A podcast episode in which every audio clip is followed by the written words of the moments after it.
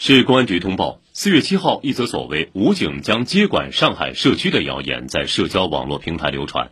经过警方调查，信息发布者周某某，男，三十五岁，自行编造虚假信息，发布在社交平台，扰乱社会秩序。